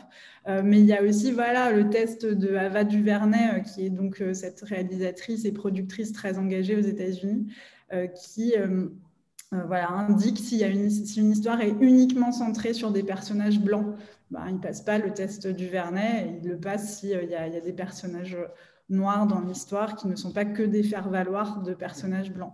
Et puis après, euh, il y a aussi un autre truc euh, qui est un peu théorisé euh, qui s'appelle le syndrome de la Schtroumpfette. et en fait, c'est surtout dans l'analyse des, séries télé. Et c'est voilà, quand, quand en fait il y a un personnage féminin dans l'histoire qui est en fait voilà qui est souvent hyper stéréotypé et qui, qui nous donne le garçon et le groupe de garçons comme étant la norme. Et puis euh, la femme est un peu une, espèce de variable, voilà, un truc en périphérie. et ça, c'est vrai que c'est assez, c'est assez assez marrant de, de, de, faire passer ces tests à des films même qu'on aime, des films de notre culture de cinéma, parce que parce qu'on se rend compte aussi de certains biais. Euh, et après, dans la façon dont on développe les films, je pense qu'il y a des endroits, par exemple, de dialogue, parfois, où on se dit non, mais là, c'est pas possible, ton personnage est trop. Euh, voilà, mais même cette déconstruction, on n'en a pas trop parlé, mais c'est aussi la déconstruction des, stéréotypes masculins dans les films. Euh, on parle beaucoup des stéréotypes féminins, mais tant qu'on ne pensera pas non plus le, genre, c'est-à-dire le genre masculin aussi, tant qu'on ne pensera pas à représenter des personnages de garçons qui aiment, qui qui ont de la douceur, qui sont fragiles, euh, où on ne pensera pas aussi à, basculer le stéréotype de, l'homme viril protecteur, euh, c'est sûr qu'on n'avancera pas non plus beaucoup. Donc, euh, et, j'ai l'impression que sur les, derniers films que j'ai pu lire ou voir, il y a quand même cette volonté, cette recherche d'aller chercher autre chose dans la représentation. Mais peut-être que je suis hyper optimiste et, et, puis qu'en fait, euh, non, tout est, pareil, mais j'ai l'impression qu'il y, a quand même un petit tournant qui s'opère euh, et qui est hyper intéressant à, regarder. Euh, et, je pense notamment grâce aux séries télé. C'est vrai que les séries télé ont amené aussi beaucoup, beaucoup de liberté sur la façon dont on représente le féminin et le masculin. Et euh, Julie, tu peux aussi, euh, tu, nous, tu m'avais parlé d'un, test que vous êtes en train de, créer. Enfin, je ne sais pas si tu peux en parler ou si c'est confidentiel. Euh, ce n'est pas confidentiel. C'est en fait, on a, comme on réfléchit au sein du collectif depuis sa création à, cette question des stéréotypes et de, l'étude des stéréotypes et de comment on, crée une grille d'analyse justement qui va au-delà de la, lampe sexy ou, ce type de de test-là. Euh, en fait, euh, Judith Havas et Iris Bray, qui sont donc deux euh, scénaristes et auteurs, ont, réfléchi à voilà, quel type de questions, quel type de tests on pourrait faire passer à des films, ou en tout cas quel type de... C'est pas, pas l'idée, c'est pas de créer une, une charte, ou, mais vraiment d'avoir un support de réflexion quand on n'a pas fait d'études de genre, quand on n'a pas forcément lu Judith Butler, euh, c'est compliqué à dire, Judith Butler. Euh, voilà comment on, réfléchit euh, ces stéréotypes dans nos, écritures pour ouvrir les imaginaires. Donc, c'est un, test de deux, trois pages qui est vraiment qui, pose des questions plus qu'il ne, donne des, des, bons points ou des réponses. Mais par exemple, il se divise en, en, en quatre, en cinq en cinq euh, sous-catégories. Il y a l'apparence, euh, l'espace social des personnages, euh, le couple et la famille, la sexualité, et, et puis la, dernière, la, dernière catégorie, c'est et si, donc, pour vous donner un exemple, par exemple, c'est une fois que les personnages sont créés, Qu'est-ce que cela provoquerait si on inverse le genre des personnages? Qu'est-ce que ça produit? Quelles sont les qualités féminines et masculines qui lui ont été assignées? Sont-elles le résultat de stéréotypes ou apportent-elles quelque chose aux personnages Qu'est-ce que cette inversion de, des genres de nos personnages raconte? Euh, Si on change la couleur de peau du personnage, qu'est-ce que ça change si le personnage est racisé ou non? Euh, Voilà comment on pense euh, cette, écriture aussi intersectionnelle. Et dans les premières catégories sur l'apparence, par exemple, c'est de réfléchir euh, quels sont les adjectifs utilisés la première fois pour la description de notre personnage. L'aspect physique prime-t-il pour les personnages féminins euh, voilà comment on imagine les physiques pour qu'ils soient plus variés, comment on imagine les âges aussi pour qu'ils soient plus surprenants, plus variés, réfléchir au contraste entre le physique et le caractère, euh, un homme gringalet n'est pas forcément sensible, une femme masculine n'est pas forcément euh, autoritaire ou lesbienne, ou euh, une femme en surpoids n'est pas forcément drôle. Voilà, c'est aussi, et, s'ils ils le sont dans le film, très bien. Ça peut, je veux dire, toutes les comédies, par exemple, poussent le curseur de ces, stéréotypes. Et, enfin, y a des, et les comédies les plus intelligentes elles le font en complexifiant ces personnages. Et donc, c'est ce test-là, qui n'est pas vraiment un test, qui est plutôt une grille d'analyse et de réflexion, euh, il était, euh, et qu'on n'a pas encore vraiment euh, fait, émerger parce qu'on manque de temps pour, pour le travailler avec des auteurs, des réalisateurs. Et, de, et, le discuter, mais c'est exactement ce, ce dont je parlais au début, qui est de comment créer un outil qui aide à penser le genre mais qui nous aide aussi à développer notre scénario, c'est-à-dire euh, bah, qui nous aide à, amener des choses différentes qui seront plus singulières. Et on sait que la singularité aujourd'hui, euh, c'est aussi ce qui nous aide à, poser les bases d'un film, pas seulement la singularité du, regard de, la réalisatrice ou du réalisateur, mais aussi la singularité de l'histoire. c'est, je crois, assez important. Donc, je pense que ça peut aider finalement. Oui, après, tout ce que tu dis, par exemple, quand j'écris un scénario, c'est vrai que je, je, pense à tout ça sans le lister ou quoi, mais de toute façon, quand on écrit un scénario, on n'a pas envie euh, d'écrire un truc déjà vu. Donc, pas, c'est même pas que pour euh, sortir du stéréotype ou que politique, même si ça l'est. C'est aussi, on ne veut pas écrire ce qu'on a vu 1500 fois, quoi. Est-ce que vous voulez ajouter quelque chose avant que je, donne la parole ou que je fasse remonter les questions euh, des participants et participantes Léa et Julie euh, euh, Non, moi je suis, ravie d'entendre les questions. Ok, alors bah, du coup je vais... Les adhérations qu'on a dites. alors, du coup, je ne sais pas qui pose cette question, mais donc en fait, je pense que ça s'adresse à Léa. Il y a une personne qui aimerait savoir comment c'est Svetlana T. Voilà. Svetlana aimerait savoir comment le tournage des scènes, ou peut-être tu peux, tu peux directement poser la question en fait, Svetlana, on va on va t'ouvrir ton micro et puis tu vas pouvoir t'exprimer directement.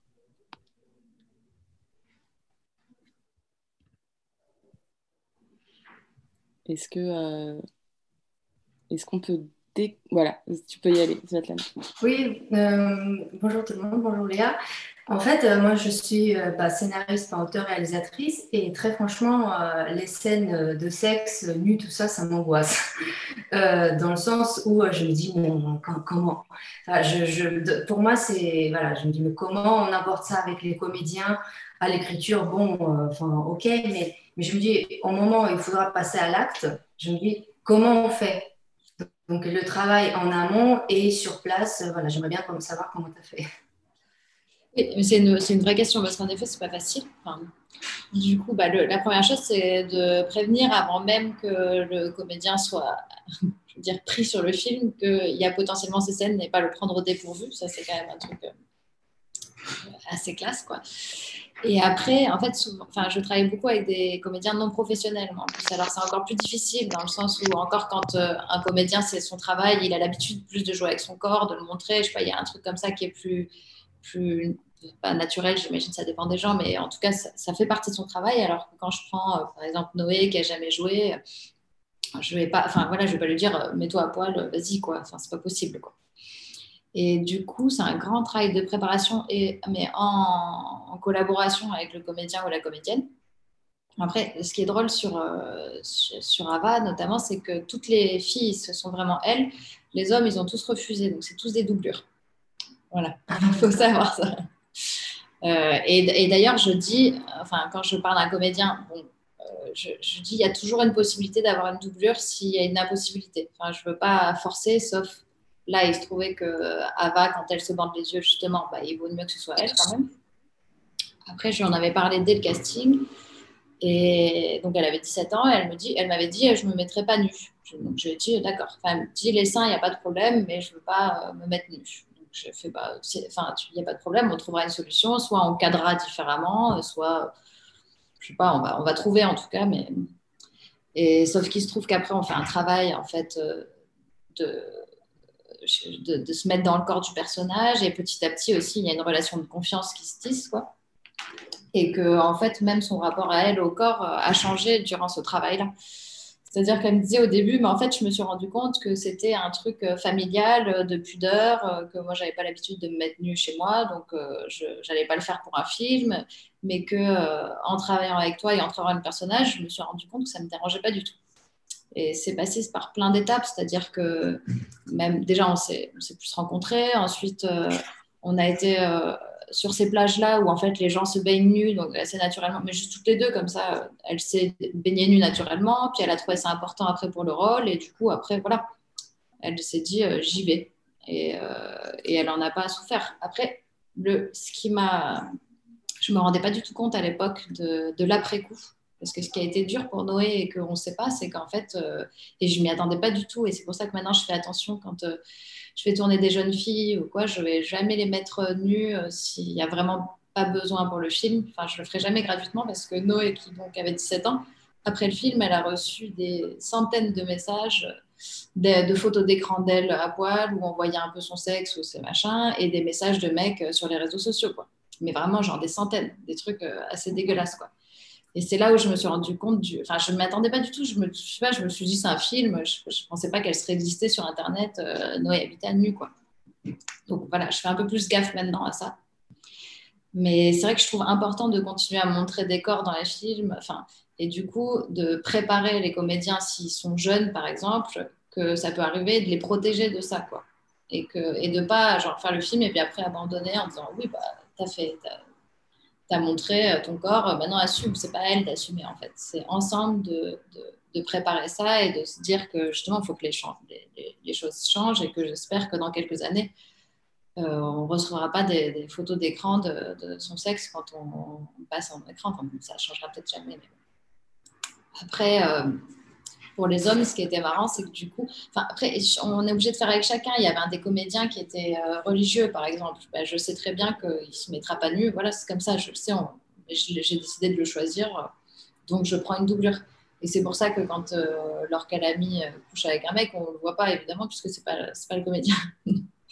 Et ensuite, il y avait un autre, c'était Juan, qui devait être nu aussi et qui est gitan. Et dans sa famille, c'était hors de question c'est pareil, je choisis quelqu'un qui est de, qui est une vraie personne, qui n'est pas un comédien, je ne vais pas lui dire euh, de se mettre nu. Et ensuite, euh, pour les scènes de sexe-sexe, il se trouve que leur calamie, elle, était très à l'aise avec ça et était même contente de pouvoir montrer ça aussi de la femme, etc. Les jambes ouvertes. Euh, enfin, elle, était, elle trouvait que c'était un acte féministe de le faire. avec elle, il n'y a pas eu de souci. Et dans le prochain film, j'ai encore une comédienne non professionnelle qui va devoir jouer un peu des scènes euh, sexuelles, mais elle m'a déjà dit qu'elle ne voudrait pas être nue complètement, donc elle ne le sera pas. Et on fera ce qui, sera. on va y aller petit à petit. Et puis, si. Enfin, déjà, souvent sur, le plateau, on fait équipe réduite dans ces cas-là. Et puis, euh, pour pas qu'il y ait 12 000 personnes qui regardent, quoi. Et puis après, on fait ce que les comédiens se sentent de faire. Je ne suis pas dans un truc genre je vais la manipuler pour qu'elle arrive. Jusqu'à euh, ce que j'ai envie qu'elle me donne. C'est vraiment toujours en confiance et en entente avec, euh, avec les comédiens et ça se passe bien s'il y a de la préparation. Et, et, si on sait que on va s'arrêter là où le comédien met la limite.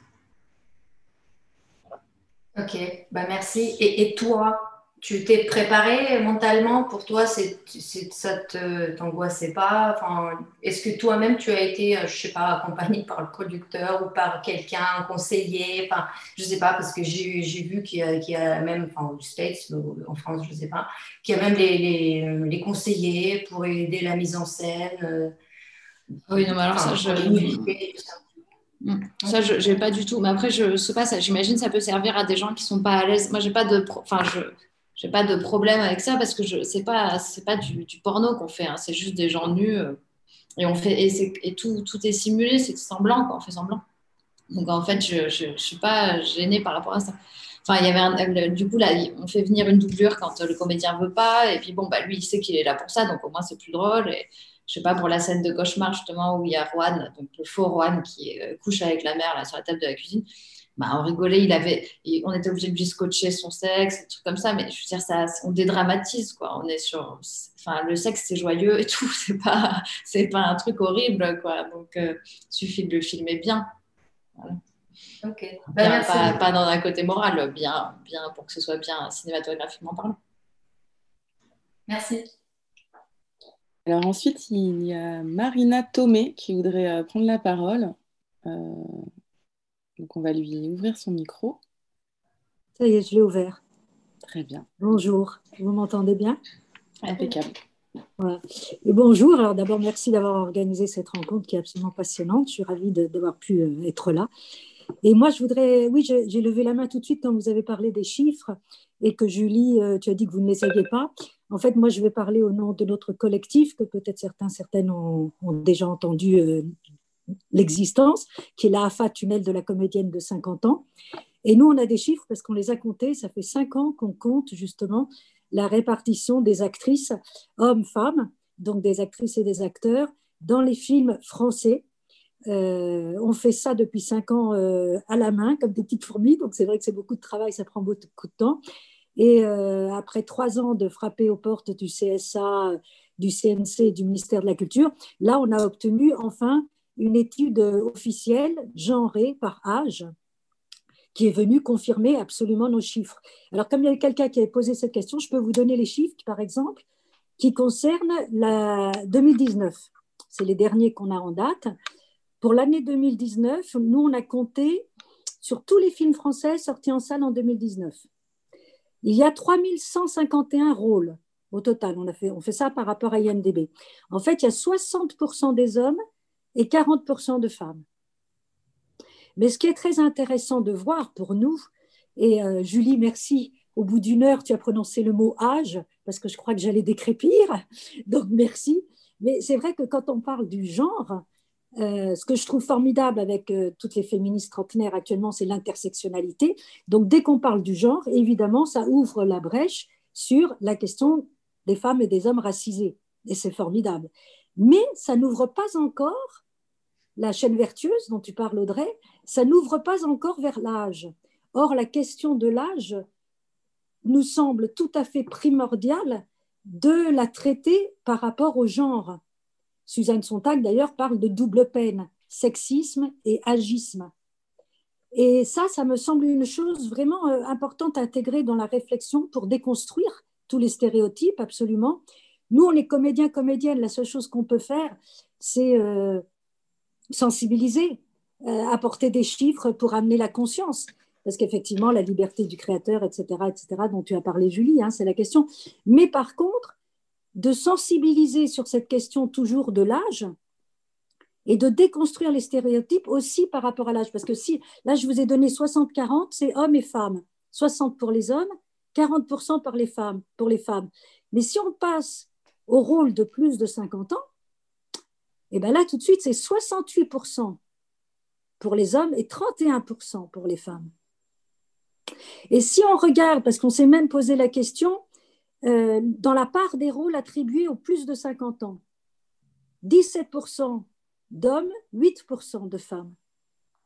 Et si on calcule même, on s'est dit par rapport à la société, parce qu'évidemment, Hein, euh, qu'est-ce qu'on fait Les représentations. Le problème, c'est n'est pas que les actrices ne travaillent pas. Le problème, c'est quelle représentation. Bien sûr, on, on, fournit quel modèle on donne à voir pour se construire et tout ça. Et donc, si on regarde dans la société, une personne majeure sur quatre est un homme de plus de 50 ans. Je ne parle pas trop vite parce que je sais que les chiffres, moi, je bug souvent. Donc, une personne majeure sur quatre est un homme de plus de 50 ans. Et un rôle sur six au cinéma cette année-là, en 2019, un rôle sur six est tenu par un homme de plus de 50 ans. Alors que pour les femmes, ça va faire mal, attention, on a une personne majeure sur quatre qui est une femme de plus de 50 ans, donc tiens, c'est pareil que les hommes dans la société. Et pour ce qui est du cinéma, je vous rappelle, les hommes, c'était un rôle sur six. Eh bien, pour les femmes, c'est un rôle sur 13. Et les chiffres, quand même, ça nous parle parce que ça veut dire quoi? Ça veut dire que si on ne fait pas attention, si on ne déconstruit pas tous ces stéréotypes, si on les reproduit sans en prendre conscience, on continue de donner comme modèle des femmes au cinéma, à la télévision. Mais bon, là, c'est les chiffres cinéma, mais on a travaillé avec le CSA et c'est la même chose à la télévision.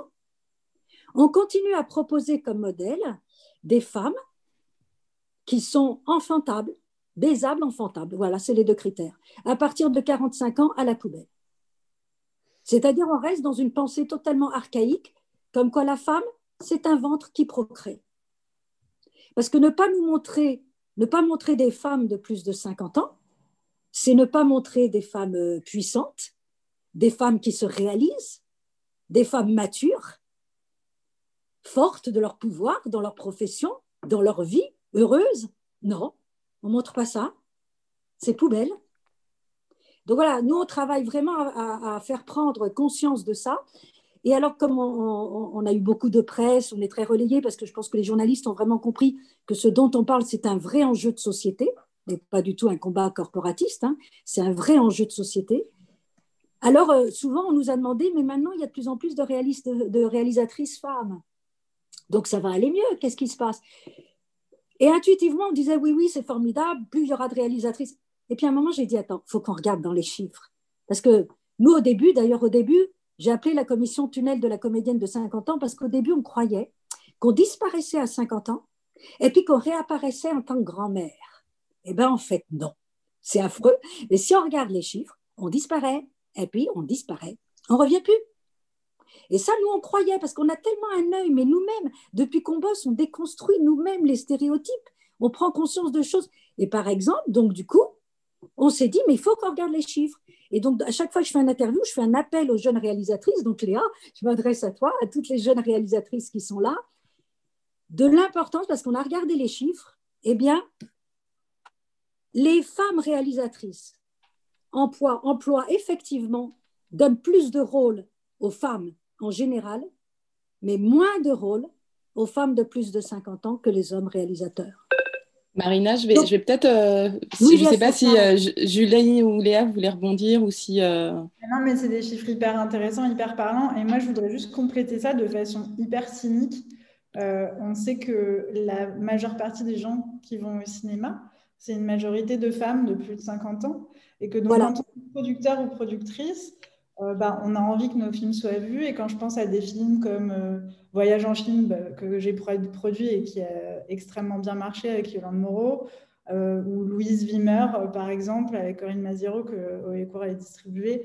quand je pense à ces films-là, c'est des premiers films souvent qui, ont, qui ont extrêmement bien marché. Et je crois que plus on prendra le, aussi le problème en se disant que ben, peut-être que les spectatrices de cinéma, celles qui vont encore, enfin, j'espère qu'ils retourneront euh, bientôt au cinéma, euh, c'est elles qui, sont prescriptrices en fait, et que peut-être que ben, plus on aura de rôles aussi issus de la diversité et des rôles féminins euh, au-delà de 50 ans, plus le cinéma marchera bien. Parce que quand on regarde, et c'est la même chose pour la diversité, les films qui mettent en scène euh, la diversité euh, ben, fonctionnent très bien. Donc euh, nous, là, typiquement sur l'étude qu'on lance, qui est une étude sur les stéréotypes, on, réfléchit à tous les critères, que ce soit l'âge, les stéréotypes ethno-raciaux, enfin tous les critères de, la diversité qui sont déterminés par euh, le défenseur des droits. Donc il y a le handicap, euh, le genre, l'orientation sexuelle. Il y en a neuf, voilà. Et, en fait, c'est hyper intéressant de voir que les films qui représentent la diversité, on, a envie de voir en termes de box-office aussi comment ça fonctionne et quelles sont les corrélations. Et je crois qu'on sera, on sera surpris et joyeusement heureux de pouvoir montrer que les films qui ont des personnages non stéréotypés, pour le coup, euh, ben, marchent mieux en salle aussi. Mais ça, c'est un truc très cynique de, de marché. Donc je, voilà. Mais c'est que les gens ont envie de voir autre chose. Donc tant mieux. On a une question de Sophia Eustache. Oui, bonsoir. Euh, en fait, non, c'était pour rebondir. Je euh, j'étudie le cinéma et j'écris mon mémoire en ce moment sur euh, la représentation des femmes dans les séries. Et ben, c'est Iris Bray qui m'a beaucoup influencée. En fait, c'était pour rebondir sur ce que vous disiez, Julie. Et j'ai du mal encore à comprendre, mais pourquoi, par exemple, dans le cinéma, il y a encore beaucoup de pudeur dans la représentation de la sexualité féminine? Et pourquoi, les séries se, se donnent cette liberté-là plus que le cinéma? Qu'est-ce qui, qui bloque encore pour vous dans le cinéma pour pour cette représentation d'expérience Parce qu'on peut voir une scène de masturbation féminine euh, dans pas mal de séries. Maintenant, ça commence de plus en plus. Alors que dans le cinéma, ça reste quand même. Euh, Alors peut-être plutôt des séries euh, plateformes que des séries France Télévisions, par exemple. Oui, oui, non. Pour HBO, des choses comme ça. J'avoue que je ne saurais pas répondre à cette question. Je ne saurais pas répondre à cette question et en même temps, euh, je, en fait, je suis, je suis, pas, suis pas une théoricienne euh, du genre euh, du cinéma, donc je n'ai pas un, avis tranché, mais je pense à des, à des films qui montrent des, des je sais pas en fait, je sais pas, j'ai pas de, j'ai pas de, de, de, notion de, la cause. est-ce que c'est une autocensure des réalisateurs et réalisatrices qui se disent qu'il faut il ne faut pas trop en montrer par peur de ne pas financer le film Est-ce que c'est euh, une question de d'envie? Enfin, je sais pas, moi, j'ai jamais euh, côtoyé euh, un ou une réale qui voulait montrer une scène. enfin, après, il y a, quand même la question de la pornographie. Il y, y a une notion évidemment très, très très objective, qui est la qualification de notre film qui ne doit pas être qualifié de film pornographique, parce que sinon on perd nos agréments, nos financements. Et, vous avez, j'imagine, suivi quand le film de, la, vie d'Adèle avait été requalifié interdiction au moins de 18 ans, c'était extrêmement grave en fait. Ça voulait dire que le film perdait tous ses soutiens euh, euh, nationaux. Euh, voilà. Et, il l'a été parce que justement on voyait une scène de, sexe entre deux femmes crue.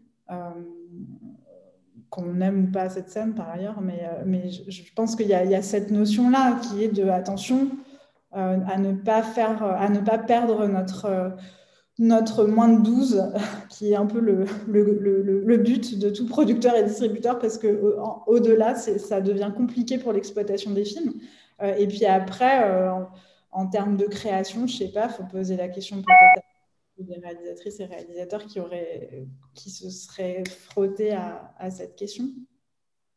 Mais du coup, les financements de séries sont plus libres euh, sur les plateformes pour euh, tout ce qui est ce genre de questions, parce que du coup, c'est accessible à beaucoup de gens de moins de 18 ans sans... Ah, je pense qu'il y a un... En fait, euh, la création de séries est quand même faite de façon extrêmement étroite avec les diffuseurs, donc ils savent... they know what they get, quoi. donc, quand il écrit que c'est une scène de sexe, ils, ils en discutent avec le réalisateur ou la réalisatrice et ils demandent exactement les plans euh, qui, vont exister. Il y a peut-être un côté plus sulfureux de qu'on s'autorise en série, et je pense principalement à des séries euh, euh, sur des chaînes cryptées par ailleurs, et, sur les chaînes en clair. Je pas une grande consommatrice de séries de, des chaînes en clair françaises, mais j'imagine qu'on voit peu de scènes de sexe cru sur ces chaînes-là, alors que sur les, plateformes et sur les chaînes cryptées, c'est plus, plus simple, je, je, pense, juste de façon légale. Quoi. D'accord, merci. Est-ce qu'il y a d'autres questions parmi vous euh, N'hésitez pas. C'est le moment. J'essaye de lire. Euh,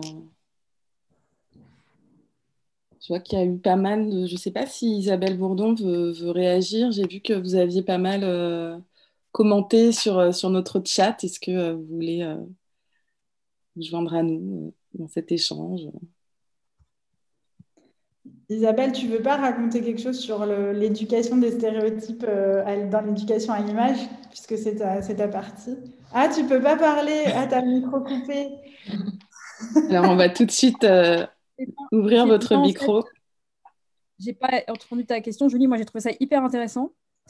Euh, aussi, ce qu'a ce qu'a dit Léa. Moi, j'ai beaucoup aimé Ava. Et honnêtement, je me suis vraiment posé la question. Moi, les choses les plus osées que j'ai vues, c'est des femmes qui les ont tournées. Hein. Et les choses qui m'ont le plus bouleversée, je veux dire, c'est Chantal Ackerman dans Je tue elle. Je veux dire, on parle, on parle de, trucs de scènes de sexe cru. Il n'a plus qu'à aller se rhabiller euh, avec tout le respect que je lui dois. Euh, euh, le réalisateur de La vie d'Adèle, c'est quand même autre chose, quoi.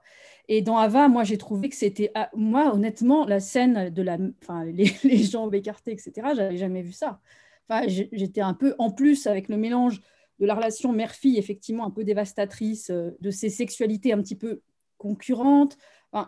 j'ai trouvé ça super. Moi, je suis persuadée que, le male gaze et le female gaze, euh, c'est des choses qui, qui, sont, qui, qui, sont utiles pour regarder les films et pour interroger notre de, spectateurs. Moi, je n'ai pas encore réalisé de film, donc je ne sais pas ce que c'est. C'est intéressant d'entendre les, les, réactions des gens qui sont à la création.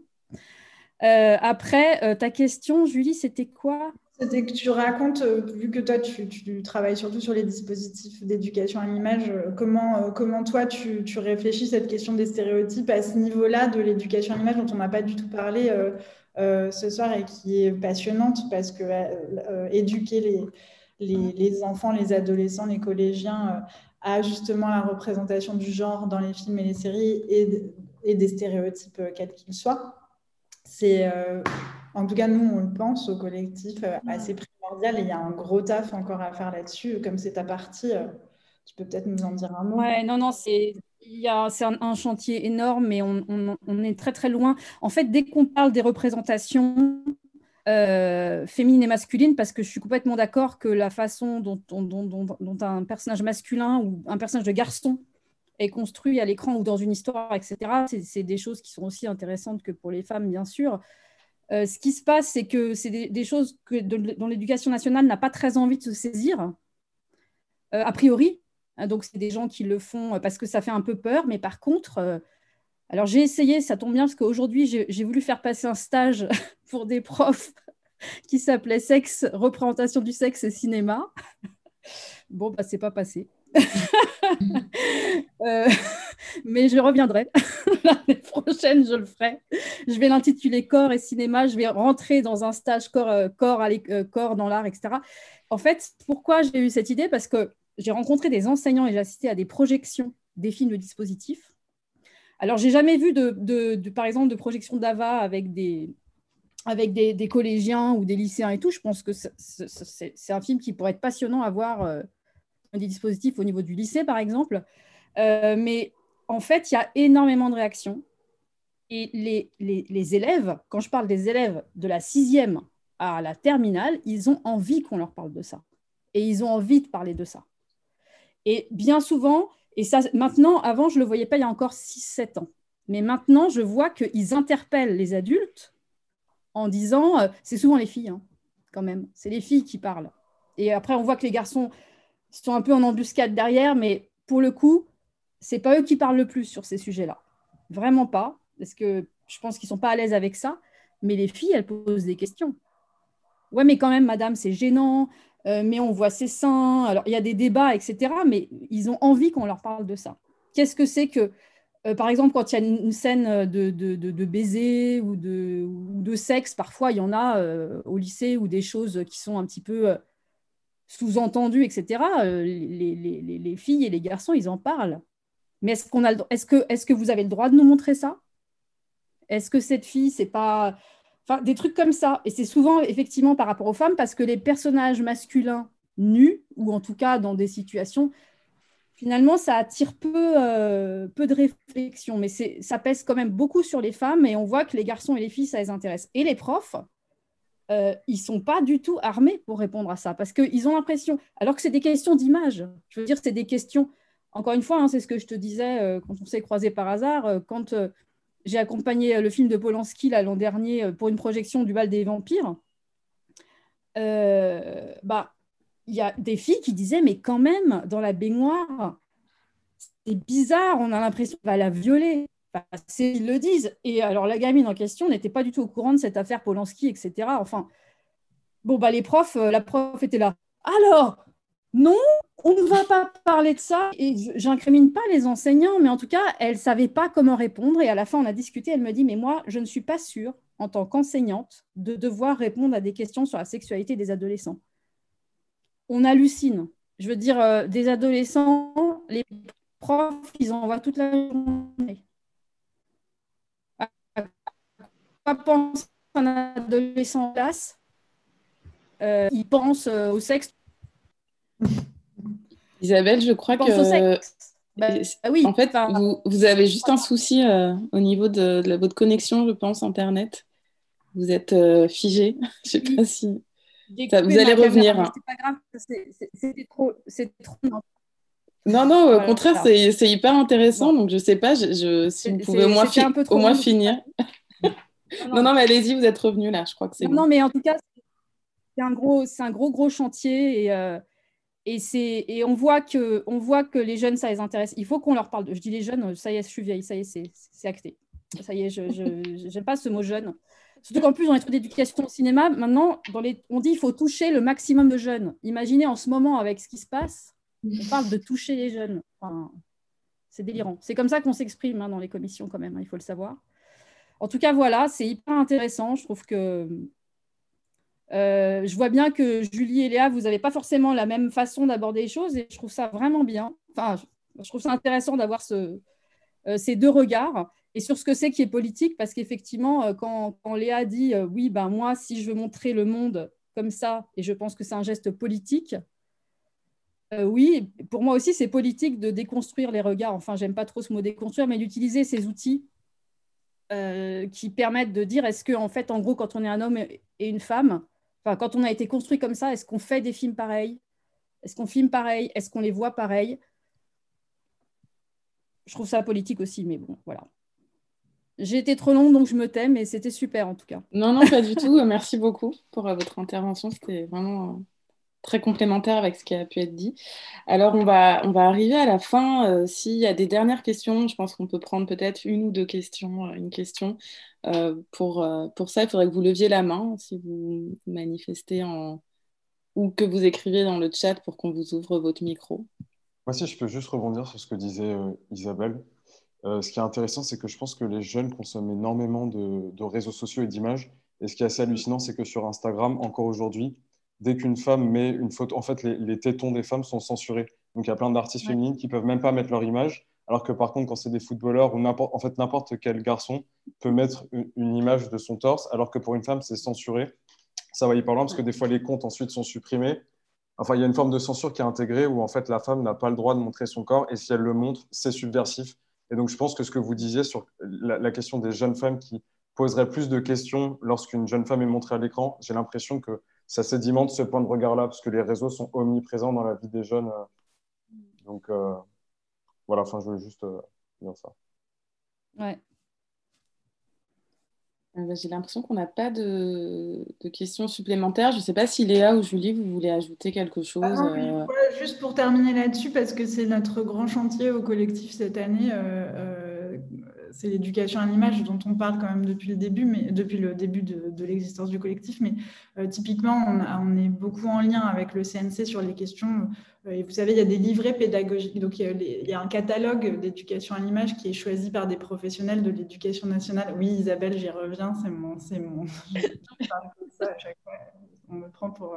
Je suis désolée pour celles qui ont déjà entendu ma, ma marotte, mais en gros, euh, on a, on a des, il y, a un catalogue de films qui est, euh, composé de 300 films, qui est choisi par des professionnels. Chaque année, il y a 7 ou 9 films qui rentrent dans ce dispositif.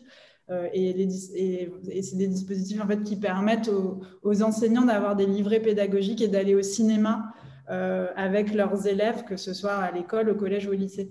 Euh, ces films, il euh, faut savoir qu'il y a 9% de réalisatrices aujourd'hui dans ce dispositif, dans tous les dispositifs confondus, dans ce catalogue de 300 films, il y a 9% de réalisatrices. Donc nous, ça a été notre grosse demande au ministère de la Culture et on espérait qu'il l'annoncerait aux dernières assises 50-50 qui ont eu lieu en novembre, qui était d'ajouter un, un, panel de films de femmes parce qu'ils sont très fiers de nous annoncer que ça augmente de 2% tous les ans. Sauf qu'à ce rythme-là, on a compté, il nous faut 45 ans pour arriver à un catalogue euh, de films paritaires. Euh, ce qui, bon, bah, on ne sera plus là pour le voir, c'est un peu dommage, nos enfants non plus. Euh, du coup, euh, en fait, l'idée, c'était voilà, de demander d'avoir cette revendication, de dire augmentez le catalogue, faites quelque chose, rajoutez des films de femmes, n'enlevez pas des films d'hommes, on ne veut pas couper des films d'hommes et on ne veut pas censurer des films réalisés par des hommes, mais ajouter des films réalisés par des femmes. Donc là, il y a une vingtaine de films qui vont être ajoutés. Ça fera toujours pas la parité, mais c'est déjà ça. Et, euh, on réfléchit beaucoup avec le CNC pour euh, justement euh, que dans chaque livret pédagogique, dont certains datent de l'an 40, donc pas du tout actualisés, sur la contextualisation des œuvres, on est parfois un peu limite. Et c'est des, livrets qui peuvent parfois être un peu archaïques sur l'étude même de l'analyse de l'image. Ça, peut sembler, quand ils ne sont pas updatés, on a l'impression voilà, de, lire des trucs un peu un peu écrit, euh, écrit avec les pieds par ailleurs. Mais, euh, mais voilà, l'idée c'était de rajouter, d'updater un peu ces, les, vieux livrets et d'à chaque fois rajouter dans chaque livret existant un encart sur les stéréotypes de genre, ethno-ratio euh, et, et, et, de, et de, des différents critères de la diversité. Et en fait, c'est fait plus ou moins, donc c'est les cahiers du cinéma et, et Carlotta, je crois, qui, euh, qui euh, font ces, fiches pédagogiques. Euh, et en fait, on sent qu'il y a une, voilà, une envie de dire ouais, ouais, on va le faire, mais en même temps, bon, bah, par exemple, Les Misérables, on va pas faire un encart sur les stéréotypes, il n'y a pas de femmes. Bah justement, c'est hyper intéressant de, réfléchir sur les stéréotypes du masculin dans Les Misérables. Et puis, il y a une jeune fille, par ailleurs, il y a un personnage de jeune fille dans Les Misérables qui est hyper intéressant. Donc, c'est comment à chaque fois faire un peu de conscientisation aussi pour que ces livrets évoluent et qu'on arrive à une systématisation de l'étude des stéréotypes où on donne un outil aux professeurs qui souhaitent en parler, parce que souvent, ils sont ce que tu disais, Isabelle, ils sont un peu désarmés sur euh, comment, euh, comment on parle de ça à nos élèves. Et, l'idée, c'est voilà, d'essayer de, de, proposer un outil systématique. c'est fait en Suède. en Suède, chaque professeur a un petit livret comme ça sur l'étude des stéréotypes qui leur permettent de, donc ils ont moins d'œuvres euh, au programme euh, parce que c'est un plus petit pays, mais en tout cas, ils, voilà, ils ont quand même ce truc qui est systématisé euh, et c'est une autre culture où le genre est très présent dès, la crèche, mais bref, on ne va pas rentrer là-dedans, mais en tout cas, l'idée c'est de s'inspirer un peu aussi de cette méthode suédoise et, en espérant que le CNC nous entendra là-dessus et, et, en 2022, on aura plein de livrets pédagogiques, 300 320 livrets pédagogiques euh, avec un encart sur les stéréotypes, ce serait une grande bataille euh, gagnée. En tout cas, il y a, par rapport à ce que je vois quelqu'un qui réagit sur Alice Guy Blaché, euh, pour divers catalogues, bah, on, cherche, enfin on cherche. Moi, je ne fais pas partie de la commission de sélection des films, hein. mais en tout cas, a, il y a un film de Léa qui va rentrer dans un programme de court métrage euh, un, des, trois courts-métrages. Euh, voilà. Euh. Et c'était super parce que j'étais à une réunion, quelqu'un me dit Ah, on a trouvé un court-métrage d'une femme, mais en fait, il est vachement bien. J'ai trouvé ça. Je que cette phrase était géniale. mais il est vachement bien, tu connais Je dis oui, oui, tu as vu avant Ah non, non, ah oui, bah, je vais regarder. Ah, on a trouvé une femme, mais en plus, il est bien. Ah bah alors. J'ai trouvé ça dingue. Ouais, il y a du boulot. Il y a encore du boulot. Euh, bah, je crois que je crois qu'on arrive au bout hein, de, cette, de cet atelier. Bah, bien sûr, on n'a pas pu tout aborder. Euh, il y a encore beaucoup de choses. Il y aura encore plein de choses à dire sur, sur ce sujet, en tout cas. Euh, bah, je vais d'abord remercier vraiment Julie, Billy et Léa Misus d'avoir été avec nous. C'était vraiment passionnant. Vos, effectivement, comme disait Isabelle, vos deux regards assez voilà, euh, différents avec deux approches euh, euh, singulières. donc, j'étais ravie de vous avoir, en tout cas, pour commencer cette année qu'on espère un, peu plus clémente. et puis merci à Alexandre et à Aurélien aussi d'avoir été à mes côtés pour organiser cet atelier. Donc, et puis merci à vous tous et toutes euh, d'avoir été là nombreux, euh, nombreuses. Quoi. Et on espère que la prochaine fois, on aura quand même plus d'hommes hein, euh, assis autour de la table pour avoir ces discussions, parce qu'on est obligé quand même de faire ça aussi avec, avec les hommes, quoi, en fait. Donc, bon. ça, va, ça, va, ça va venir. Bah, merci beaucoup, en tout cas. Bah, merci à vous. Merci à vous. Et pour répondre à la question, il y aura, ce, podcast sera disponible sur la page SRF d'Arte Radio, comme celui précédent avec euh, Jacques Audier et Catherine Corsini, qui est dispo, je crois, la semaine prochaine. Donc voilà, vous pourrez retrouver euh, l'ensemble de la discussion pour continuer à, réfléchir comme ça collectivement sur, sur tout ça, sur tous ces sujets. Et eh ben, à très bientôt. Au revoir tout le monde. Merci. Au revoir. Bye bye.